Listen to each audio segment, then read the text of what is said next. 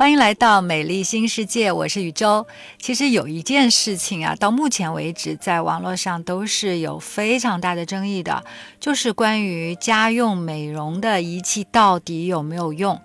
其实我自己呢也买了几个家用的美容仪，而且我觉得我自己是一个还蛮能坚持的人。我坚持的那一段时间呢，反正别人看到我都说我的皮肤挺好的，跟我的年纪好像不太相称，就觉得好像看上去非常的年轻。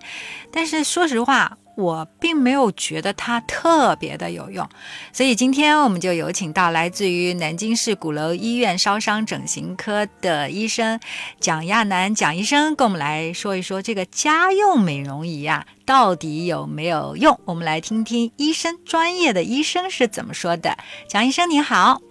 大家好，我们我相信你也经常会看到这样的问题。你对别人向你问这样的问题，你持一个什么样的态度和观点呢？真的在前两天的时候，我的一个微信上的一个朋友，他确实问到了这样的一个问题。他在某宝上面搜到了一款仪器，可能也有别人的建议，或者是其他的一些广告的渠道呀，他了解了这款仪器，然后他就拿来问我，他说这个东西到底有没有用？希望我给他一个比较专业的一个。答案吧，或者说，哎，对，建议，然后帮助他做一个选择。呃，我当时呢，我也是去认真的去看了一下那款仪器，大概是什么样的一个作用原理。呃，了解到它是一款射频类的仪器。我想了一下，我那个朋友的年龄啊，确实是一个就是跟我差不多需要抗初老的这个阶段啊，那我觉得是可以的。我的答案认为是可以的，但是我跟他说，那你可能要贵在坚持，要看你平常是不是一个能够坚持做这样一个小细节一件事情的一个人。那如果你可以贵在坚持的话，可以去买来用一用。嗯，那其实我想听我们节目的很多朋友，只要你是爱美的女性，我估计都会尝试过家用的美容仪。什么样的美容仪是能够买的？什么样的美容仪坚持下来是能够看到效果的？今天呢，我们就请医生跟我们来分析分析。哎，我想了解一下，就是目前市面上所有的这些家用美容仪器，蒋医生，你有没有对他们进行一个分类呢？呃，我有我我去特地去了解过这样的一个事情，因为确实平常在工作中咨询我们的患者也很多，求美者也很多，他们也会有这样的疑虑，品种繁多。那我看了一下呢，就抛开他们的这个商业名称不说哈，就是他们从原理上其实还是有区别的。嗯，呃，目前来看呢，我们市面上面在使用的这些。美容仪可以分为大概有四大类的样子。四大类。第一类呢，对对对，第一类呢是属于微电流、微电流类的。嗯。它的作用原理呢，就是呃，因为你知道我们人体开始整个身体机能在启动的时候呢，会有一些生物电的作用。嗯。那它通通过这样一个微小的电流去进行一个电刺激呢，就可以增加我们这个细胞的活性。嗯。啊，刺激我们细胞的新陈代谢。外观上看呢，它可以改善的就是我们平常的一个皮肤的水肿。的问题可以帮助我们消肿，就是如果是微电流的美容仪的话，可以消肿。嗯，对，可以消肿。哎，那经常哎，对，哎，我就这样想了，可以消肿的话，我脸如果脸是脸型不大好，它能让我的脸型，我经常用它，能够让我的脸型变小一点吗？呃，它确实会有帮助你瘦脸的一个作用，但是它没有把你的咬肌变小。就是我们要看有的人的下面部比较宽阔的话，他如果是因为肌肉咬肌的问题，那我们可能还是要寻求肉毒素的一个注射，效果会比较好。啊，那有的人他确实是脂肪层比较厚啊。甲脂垫比较多这一块呢，我们可以通过比如说啊适当的溶脂啊啊，通过一些仪器或者是手术的方式减少脂肪层的含量，去帮助它瘦。那它这个微电流主要是消除水肿，就是我们女性可能有的时候会在生理期前期的时候会有这种纳水除流，会觉得整个人有浮肿，啊，那有一些女性患者可能会有这样的情况。这个时候，比如说，哎，我也希望我这个时候美美的呀，轮廓清晰一点啊，哎，可以使用这样微电流的一个美容仪，帮助自己紧致一下。嗯，这个是立马能够看到效果，还是也要坚持？基本上是你在做完以后就可以看得到效果的，就是消肿的效果是比较明显的。对对对，微电流的美容仪。对，像有的有的求美者可能嗯晚上吃了大餐比较咸，可能身体的排水会减少，那第二天有的时候会有浮肿的现象，也可以通过它来改善一下。嗯，这是微电流的美容仪。对，嗯，还有还有三类是什么？呃，还有第二大类呢，就是以高频振动为主的一种按摩仪器。对，就是频率很高的振动。嗯，那宣传有说每分钟可以达到六千次的这样一个高频，也就是说一秒钟就会震动大概一百次。啊，我也用过。次的频率，对这种高频的振动仪。那这种高频的振动仪有时候会就是附带上一个清洁的功能。呃，会说哎，帮助我们清洁啊，深层清洁啊，皮肤里面的毛孔里面的脏东西啊，通过这样的一个高频率的一个振动给它弄出。出来呀，帮我们就是呃皮肤清洁的更干净。那我认为这样的仪器呢，它原理是支撑的，高频的震动确实也可以帮助我们这个加速面部的血液循环，促进新陈代谢，也是起到了一个消除水肿的作用。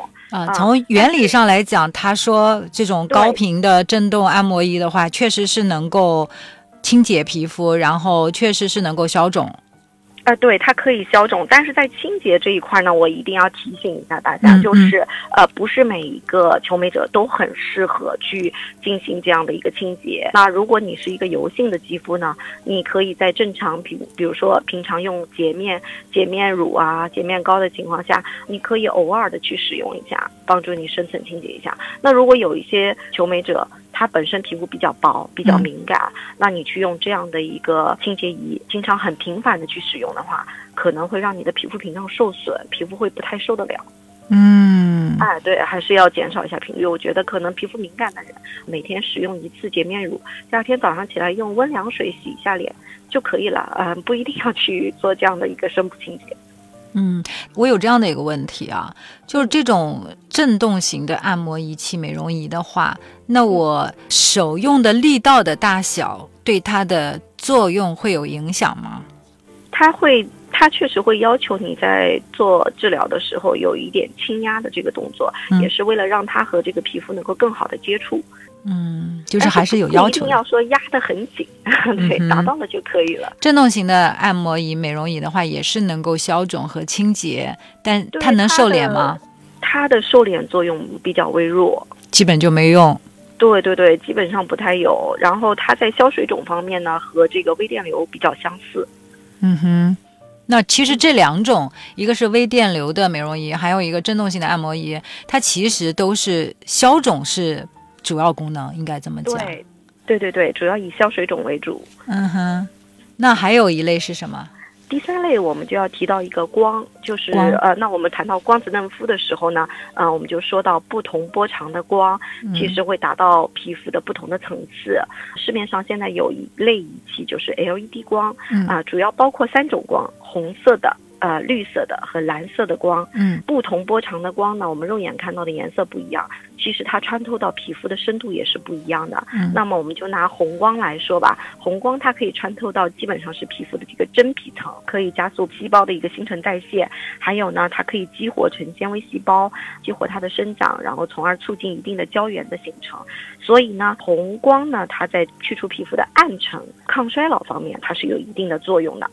有时候我们生活中有一些，呃，比较年轻的二十出头的这一些求美者啊，他可能胶原还是比较丰富的，嗯，呃，但是可能因为工作压力啊、学习压力啊、作息不规律、熬夜，或者是频繁的出差啊、差旅工作啊，肤色会有暗沉的现象，可以在这个时候啊选择一个红光的治疗仪，来去帮助自己肤色提亮一下。嗯哼，然后另外一种光呢，就是绿光。绿光它达到的层次就是表皮层，可以改善我们的痘印啊，帮助促进皮肤的修复。然后特别是一些晒伤的一些皮肤，我们可以用它来进行修复。嗯，啊，还有使用的最多的就是一个蓝光。大家会在那个可能有一些求美者都知道，就有痘痘的时候会去医院里面照红蓝光。嗯，啊，那蓝光它起到的作用就基本上是在这个皮脂腺的一个区域，帮助我们消炎、祛痘。修复皮肤的一个屏障功能。嗯哼，光电类的叫家用美容仪。对对对，但是一定要提醒大家，这个 LED 的这个光呢，就是有的求美者会问我，呃，那做在医院里做激光的时候，我们都会戴眼罩啊，会防护眼睛。那我们家用的时候，对眼睛会不会有损伤？那是这样的，这 LED 类型的这个美容仪呢，分为两类，有一类呢是治疗头比较小，直接把这个治疗头呢和整个皮肤相接触，嗯，那它其实可能不太能够让你看到这个光，嗯还是比较安全的。嗯那还有一类呢，为了提升效果，它可能会用那种大台灯，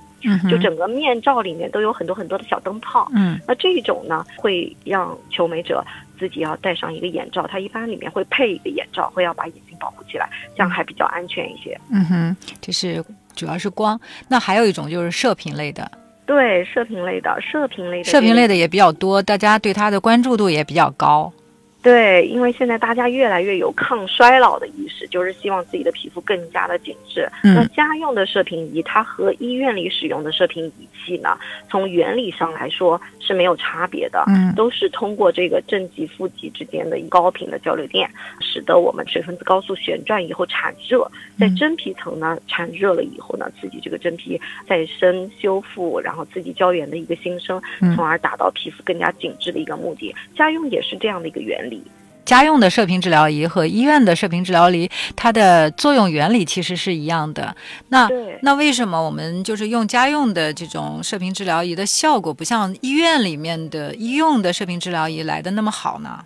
啊、因为是这样啊，我们在家里使用的时候呢，因为求美者自己本身不是医生，都嗯不一定是这种有医医学背景的，嗯所以要考虑到一个使用的安全性，还有一个便捷性，还有舒适度，这几个都要考虑到。嗯嗯那如果能量很高，那你在家里没有办法敷麻药，你就没有办法自己在家里操作，对不对？会很痛，接受不了这样的一个高能量。嗯 呃，还有要考虑到安全，不能让有这个皮肤的一个接触性的一个烫伤。嗯啊、那我们就在这种情况下呢，家用的治疗仪相对来说，它穿透皮肤的层次会浅些，然后能量呢会低一些，舒适度会高一些。嗯，这种像射频类的美容仪啊，如果经常使用的话，它会有一些副作用吗？还是就只有好处没有坏处？副作用的话，就是远期的副作用，目前来看的话，倒还比较好。但是呢，并不是所有的这些仪器，那每个人都可以使用。它确实有一些禁忌的。那比如说像射频类的，还有一些微电流类的仪器呢，嗯对于比如说呃身体里有金属植入物啊，嗯啊、有癫痫的患者呀，或者孕期的患者呢，呃，还是要尽可能的避免。啊、嗯产生一些不良的影响。其他的一些治疗仪，因为在皮肤上都有一定的按摩呀，嗯然后还有光照啊，嗯那光敏性的人可能对于 LED 的这个要要稍微注意一点。嗯嗯，本身皮肤或者有敏感期、有感染、有这种重度的一个炎症性的痤疮，其实可能自己在家里操作的时候不一定能很好的把握这个适应症，还是应该到正规的医院里面去寻求一下医生的一个指导建议。嗯，哎，那我听您刚才这么一讲啊，我就有这样的一个问题，就是如果我买了家用的射频，刚刚你讲了，它跟医院的没法比，它的能量啊，各方面啊，可能它的数值都会比医院的来的更小一些，所以它效果也会没有医院的射频治疗仪来那么。明显，那如果我是买的家用的，就坚持一直做，一直做，能不能起到能够去替代医院的射频治疗仪的效果呢？我每天都做，我坚持下去。呃，是这样的，因为我们仪器的效果的衡量呢，就是很难说从一个维度上来对它进行一个评价。嗯那每个人确实衰老的速度不一样，呃，那你其实，在使用美容仪的时候，你单次的作用时间，对吧？还有你确实作用到的层次，那像每一家射频仪，它给予的能量也许也有一定的差别。那嗯是不是能够我们达到我们想要的一个状态？这个确实很难从一时半刻从数据上给我们一个答案。嗯可能还需要一个我们长期的一个观察。像节目一开始问我这个家用设备到底有没有用，嗯其实如果是两年前你在问我这个问题的时候，我那个时候可能站的角度跟现在不太一样。嗯，那个时候你会怎么想？对我那个时候就是呃很简单，想的很简单，我就会觉得，哎呀，家用的仪器，那它能量一定是很低的，它怎么能够就是做到我做一次的治疗效果跟医院里的仪器相媲美呢？嗯哼，肯定是做不到的，对不对？那我就可能很直接的就跟他嗯求美者说，哎呀，我说家用的算了，一台仪器有的也挺贵的，嗯呃，那你不如用那个钱来医院里做。嗯但是后来慢慢随着这几年和很多求美者的沟通，我发现，哎，它确实存在有它存在的道理。为什么这样呢？因为站在求美者的角度来考虑，不是每一个人都能接受医院单次治疗的这个价格，或者说我去医院我需要花一定的时间。对呃，另外呢，医院里很多治疗因为能量高，它有一定的恢复期，那我不希望有这样的恢复期。但是呢，我确确实实有这样的求美的需求，嗯但是我期待值没有那么高，我希望通过一个我的坚持，能够延缓我的衰老速度，解决我一些皮肤问题，哪怕来得慢一点也没关系。那我愿意接受这样的一个方式，而且在家里呢，确实给大家提供了很多的便捷性，嗯，你不用来回跑呀，对不对？去医院里要排队呀，要挂号，嗯对不对？啊、会有这个时间的成本。那我在家里，比如说每一天通过大概呃十几分钟的时间，甚至有一些操作很简单，几分钟的时间就解决了。那我自己也能很好的坚持，其实也是可以的。嗯那为什么还会有那么多的人？我们买了呃家用的美容治疗仪之后，我们也会觉得说，哎呀，我坚持了一段时间之后，我就没看到什么效果，我就不用了。大部分的人买了的人，大部分是闲置的，而没有买的人就会觉得说，我看到有这样那样的效果，我一定想买。那这部分人到最后也会把自己的那些花了。重金买的美容仪闲置在那里，为什么会出现这样的结果？如果真的能看到效果，他们还会闲置不用吗？嗯，是因为这样，因为家用的美容仪呢，因为能量相对比较低，可能有一些治疗很难说我在短期内看得到肉眼可见的这种变化。嗯那那或者说有一些美容仪，它确实有即刻的效果，但是你发现，哎，我两三天不用以后，好像又回到我之前的样子。嗯啊，嗯那确实会这样的。但是这个事情呢，我们要这样来看待一下。首先，家用美容仪确实它在呃指导您使用的时候，它都会建议你坚持使用，嗯或者是有一定频率的一个使用，而不是说我做一下做个几次，哎，我就放任不管了。那你即使是在医院里做治疗，我们也会需要有一定的疗程啊，对不对？那更何况是家用的，本来它能量就比较低，那就更需要一个坚持。还有一点就是。你是否选对了治疗仪？就是你选的这个治疗仪的这个发挥的功能，是不是想解决你的问题？能不能解决你的问题？